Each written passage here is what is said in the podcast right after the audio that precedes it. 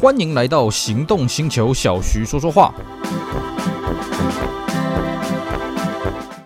Hello，大家好，我是 Celsius，非常高兴呢，又在这边跟大家聊聊天。今天我们来跟各位谈一款当年的经典车款。今天我们的主角有点特别，我们的主角是 Peugeot 的二零六。好的，各位听到我们说有点特别，Peugeot 二零六，二零六这个车有很特别吗？首先第一个，关注我们栏目的朋友们应该都知道，我们这个栏目基本上没在谈什么法国车啊。诶，我在做今天这个节目之前，我还特别看了一下，我之前到底有没有做过什么法国车的介绍？呃，有，呃，我们之前跟各位介绍过雪铁龙的 Citroën 的 Santia。除此之外，看起来好像没有其他介绍的法国车了啊，像这个 Pugeot 啦，像 Renault 啊，我们对于他们的介绍呢是肤之阙如啊。那如果呢，你有听过我以前的节目，会知道我这个人有一个理解啊，对于玩车的理解就是，呃，日本车像在念小学啊，啊，玩德国车像在念国中，那么高中呢就是法国车了，大学是意大利车。小弟我这个人呢，呃，本来就是只想在小学那边就读了，那阴错阳差呢，跑去读国中，跑去玩了德国车啊，法国车呢，我就一直不敢升级上去，所以呢，我一直以来对于法国车呢是只敢远观，不敢亵玩呐。但是呢，这不代表说我就不喜欢法国车，各位要了解。呃，汽车呢，我们一般公认是德国人啊，这个 Benz 发明的，一八八六年啊，发明这个 Patent 这款车子。那么其实法国是紧接在后哦。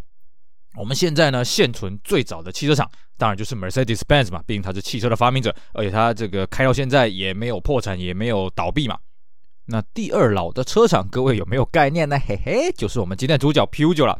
，PUGO 这个车厂呢，也是横跨整个一九零零年代，它是在一八九几年开始推出汽车的。而且，如果你再去把汽车车厂这个车厂本身的历史去往前追溯的话 PQ 九应该是目前现存最早的汽车品牌。当然，它虽然不是最早做汽车的，因为 PQ 九这个品牌呢，早在一七多少年就开始推出产品了。当然，他们那时候推出的主要是裁缝车了，后来做脚踏车，那么之后呢，才做到汽车了。也就是说呢，其实法国人造车的时间啊，其实不亚于德国人啊，少到哪里去了。换句话说啊，法国既然有办法造车造那么久，它的造车工艺、它的造车理念呢，也算是独树一格。所以呢，其实呃，虽然我不敢玩法国车，但是我对法国车很多的设计呢，也是非常的惊艳的啊。好的，那我们今天的主角二零六这台车子呢，它是我们讲的哎非常特别的一个车款。各位还是摸不着头绪嘛？嗯，那除了你的节目比较没有在讲法国之外，还有什么特别呢？各位你知道二零六有？多少款车吗？我在研究二零六这台车的时候，看到那个资料，真是吓一跳啊！来啊，呃，二零六它有什么车型呢？嗯，它有三门的啊，它有五门的。那么部分地区市场还有所谓的四门的版本。那在大部分市场也有所谓的 SW 啊五啊这个五门的旅行车，三厢的旅行车版本，并且呢，呃，性能上面来讲，它有二零六 S 十六，在英国市场叫做二零六 GTI 啊，再上去还有一个二零六 RC，并且还有一个敞篷车二零六 CC 啊。哦，讲到这里呢，我舌头都快打结了。这个车系阵容非常的庞大，所以呢，我也真的是花了好一段时间来研究二零六这款车子啊。当然，会花这段研究，自然是我对二零六这个车子蛮有这个感情的啦。为什么说蛮有感情呢？这个车我还真的是坐过啊，哦，虽然说没有开过，但是我坐过一段时间了。对于这个车在弯路上的表现呢，算是可圈可点。那这一段难忘的体验呢，我们也在之后介绍二零六的时候会跟大家好好的聊聊这段有趣的过往。好的，二零六呢，顾名思义啊，它是二系列 Peugeot 的二系列，那后面是第六款车了啊。理论上是这样，理论上应该 Peugeot 是二零一、二零二、二零三、二零四、二零五、二零六。但是呢，小弟不好意思啊，这个我对于 Peugeot 早年的历史我不是很清楚啦，所以到底是不是真的从二零一、二零二、二零三、二零四、二零五、二零六这样发展过来，我不是非常的确定。我可以确定是啊，呃，这个二零六是从二零五发展过来的。不过各位要了解啊，二零六跟二零五并没有直接衔接啊，二零五停产了好一段时间之后，才有二零六下去衔接啊。那官方的说法是说啊。二零五的后继车一开始是一零六，不过我们对于这个说法也是感到质疑啊，因为一零六车格跟二零五的车格不大一样。反正不管怎么样呢，二零五跟二零六是没有直接衔接，但是以车格来讲，二零六比较算是二零五的后继车了啊。好的，那么二零六呢，一开始为什么没有直接衔接二零五呢？主要是因为 Peugeot 觉得，哎呀，这个欧洲的拥堵情形越来越严重嘛，我们做一台比较小一点的一零六来衔接就好了。结果没想到呢，哎，他的其他对手，尤其他法国自家对手雷。用的 Clio，嗯，在那边大行其道，所以保时也觉得说，哎，不行不行不行，这样对手呢，呃，有推出这个如来佛，我们也要过墙梯啊。于是呢，一九九三年就开始进行开发二零六的方案了。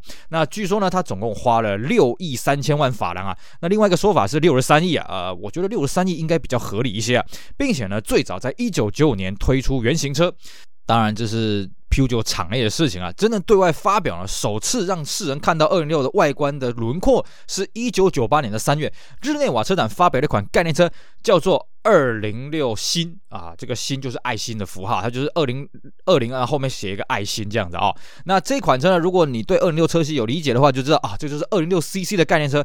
没错，它不仅是二零六 CC 的概念车，它同时呢是二零六这整个车系的一个概念的雏形啊。那当时大家看到这外形，哇，这个车型呢，这个外形呢，又是把保时的外形走向另外一个巅峰啊。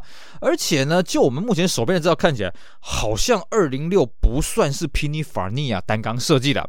我们知道，Pininfarina 跟 Peugeot 他们的合作关系由来已久啊。像在九零年代呢，比方说四零六 Coupe 啦，哦，三零六敞篷，这个都是有 Pininfarina 的 logo 挂在车身旁边的。那有一此一说了，一般的三零六跟四零六也是 Pininfarina 设计的，只是没有挂 logo。那各位一定很好奇，哎，为什么他设计的不挂他的 logo 呢？因为要给钱啊，对不对？这个我们去问过那个车厂设计人员，他们是说，哎，你要请 Pininfarina 设计是一个钱，那你要请他挂 logo 呢，又分两个定价。哎，什么叫两个定价呢？各位你想一想。诶，Hyundai 的 Matrix 这一款修理车，各位应该有印象吧？它是不是 Pininfarina 的设计？是的。然后呢，它是不是 Pininfarina 的 logo？诶，你说有嘛？也算有，因为它只有 Pininfarina 那个字样在它后门尾门侧边的叶子板上面。那你说像我们刚刚讲的三零六 Cabriolet 或者四零六 Coupe，它的 Pininfarina logo 呢，除了字样以外，还有一个 F 的呃这个家族徽章标啊。呃，那车厂人员是跟我讲，嗯、你如果要这个 logo 再加 Pininfarina 字，又是另外一个钱呐、所以呢，我认为啦，呃，应该是三零六跟四零六普通版本呢，如果你都要挂 Pininfarina 的标，呃，这个授权费可能很可观了、但是呢，二零六当时啊，原厂是没有说它是 Pininfarina 设计的。总而言之啊，不管怎么样，这款车的外形设计起来，哎，让人家觉得，嗯，法国标志真的是有用心在设计车型，因为它的外观呢就很像它的 logo 啊，这个人面狮身的这个感觉啊，这个造型真的是一个狮面的一个造型，可是又小小可爱可爱的啦啊。那正式的量产版呢，是一九九八年的九月十号正式推出啊啊，那么车长三八三五，车宽一六五二，呃，这个车高是一四三二，轴距二四四二，那并且呢，它标榜三门跟五门车长相同，那高度呢，基本上是一四三二是最高啊，那最低的款式有一四二六。并且呢，它的天线也蛮好玩的。它的五门的车型的天线在车顶的前面，三门的在后面啊。只是呢，它都是固定式的，所以你在洗车机的时候要把它拆下来，尤其是这个车顶前面五门的版本啊，要拆下来稍微麻烦了一点，女孩子手要稍微勾一下。那这款车子呢，它。虽然说它算是二零五的后继车，不过其实它车格比二零五放大很多啊。主要是因为呢，哎，当时大家当然营养改善嘛，所以市场上对于车子空间需求也是越来越大了、哦。甚至呢，它的前麦花臣悬吊是移植至三零六，但是呢，减震筒还有行程呢都有变更。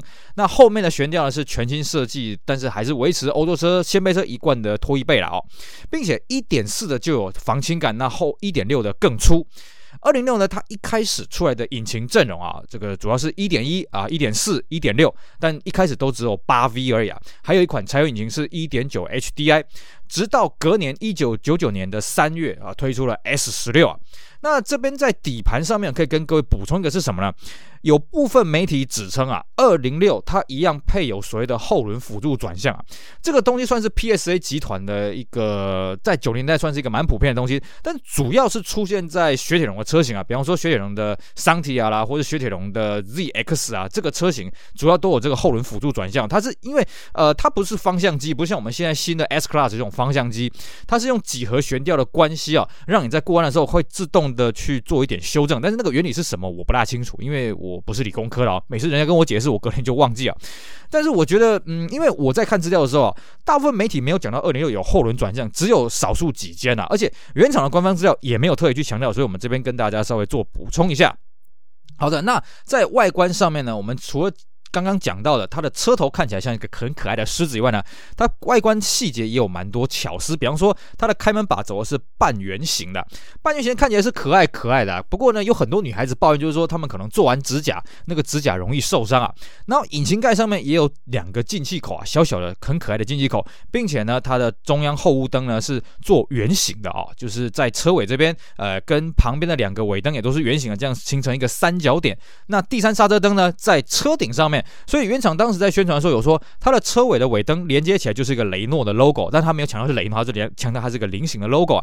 至于在中呃内内装的部分呢，它有配到所谓的全景式天窗，并且呢，海外的版本有 GPS。搭配在椭圆形的中控台上面。那如果不管你有没有 GPS 呢，在椭圆形中控台正上方都有 LED 的液晶显示屏啊。而且呢，海外的标配已经配到双安，那并且可以选配侧边的安全气囊。甚至呢，它的手套箱在有安全气囊的前提之下，它手套箱还很大。只是呢，它手套箱里面还是有一个重看不重用的一个东西，就是什么？就里面的杯架啊。我也真的搞不懂，为什么欧洲车上至 Benz 下至 Peugeot 呢，都会把杯架做在手套枪翻开的这个隔板里面？呃，可能欧洲人觉得你要喝东西一定要给我停下来啊，不可以边开边喝吧，大概是这个原理吧。好的，那么这是海外市场发表的一个概呃一个状况。那在台湾这边的市场的状况呢？台湾是一直到一九九九年的四月才开始引进的啊。据说是因为呃当时原厂一开始没有生产自排，所以呢到了一九九九年的一月才开始正式生产自排车型。那台湾你说嘛，在当时如果你进的全部都是手排的车子，除非你是爱快了啊，不然你也不会有什么销量。哎，就算是爱快，我看也没什么销量。所以呢，代理商也知道认真，嗯，好吧，等到有自排车型呢，台湾再引进。不过虽然台湾比较晚引进，但是呢，诶，各位不要怀疑啊，台湾是当时亚洲第一个上市的市场啊。甚至到后来的二零六 CC 呢，台湾虽然也跟原厂晚了一点，但是呢，还是亚洲第一个上市市场。你就可以知道，当时台湾的市场在啊、在呃，台湾的外销市场呢，在全球版图甚至占有一席之地啊。那台湾的引进一开始的阵容呢，是一点四的三门跟五门，那还有二点零的 S 十六。那一点四当然只有引进自排，而 S 十六呢，当然只有手排了啊、哦。那么售价呢，一点四呃三门是五十六万五，五门是五十七万五，天窗加价三点五万。二点零 S 十六呢是七十八万八。那这颗一点四的引擎呢，当然就是来自于一零六啊。那自排的变速箱是 ZF 的 AL 四。而且呢，在仪表板上面有档位显示啊，这个在同一车来讲算是比较少见的。好的，那当然大家比较关切的就是所谓的 S 十六啊，S 十六这一款车子，我们在一开始跟各位简介二零六这个车系有讲到，它在英国的市场呢，它叫做二零六 GTI，所以呢，它是取代二零五 GTI 这个说法呢啊，就算是得到了一个印证了。但是原厂并没有强调，因为你好端端的二零五叫做 GTI，为什么二零六叫做 S 十六呢？原厂也没有给出一个说明啊。原厂的是说了，二零五 GTI 停产之后呢，是由一零六 S 十六去接棒啊，就像我们一开始讲的，二零五是由一零六去接棒啊。但是呢，当然，呃，一零六它的车格跟二零五的车格毕竟不大一样而且竞争者我们讲过嘛，Clio 它推出了一些性能的版本，所以让一零六 S 十六呢，其实力不从心啊。所以呢，在二零六的时候，一定要推出个性能版，就是所谓的 S 十六。那么它这颗引擎也蛮好玩的。我们正常来讲，好啦，那你的二零六 S 十六应该配的就是当时三零六 S 十六同一颗引擎嘛？其实它并没有。而且呢，二零六 S 十六这颗引擎啊，我们在当时很多车迷呢看到之后觉得，哎呀，怎么会是这个样子呢？因为它不仅没有搭载三零六 S 十六这颗引擎，它配的还是一般版四零六二点零这颗引擎啊。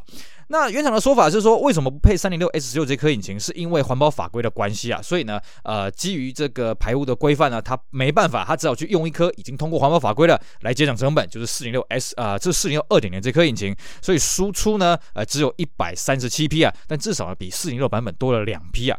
好，那么除了引擎的性能呢，跟大家期待有点落差以外呢，其实二零六 S 就还是有很多让我们觉得有点失望的地方，比方说啊。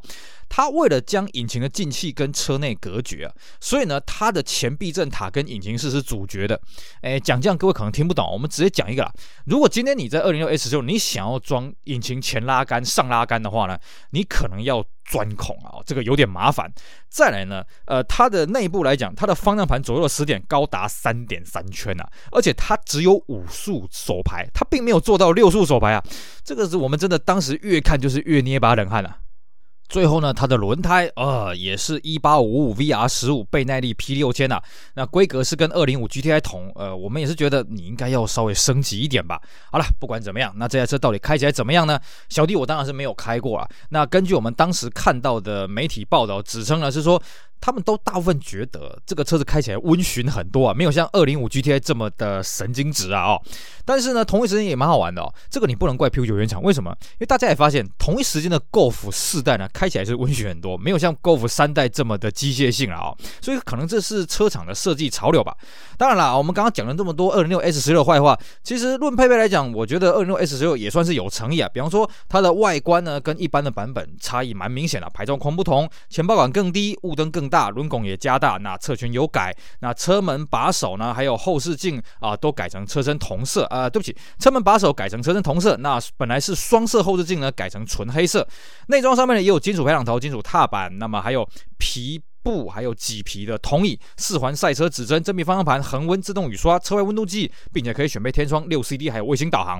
就配备上来讲，我觉得二零六 S 十六算是二零六的一个旗舰的车型啊。不过啦，在二零六前期的时候呢，真正最贵的倒不是二零六 S 十六啊，是在上去呢，后来又推出一款车叫做二零六 GT 啊。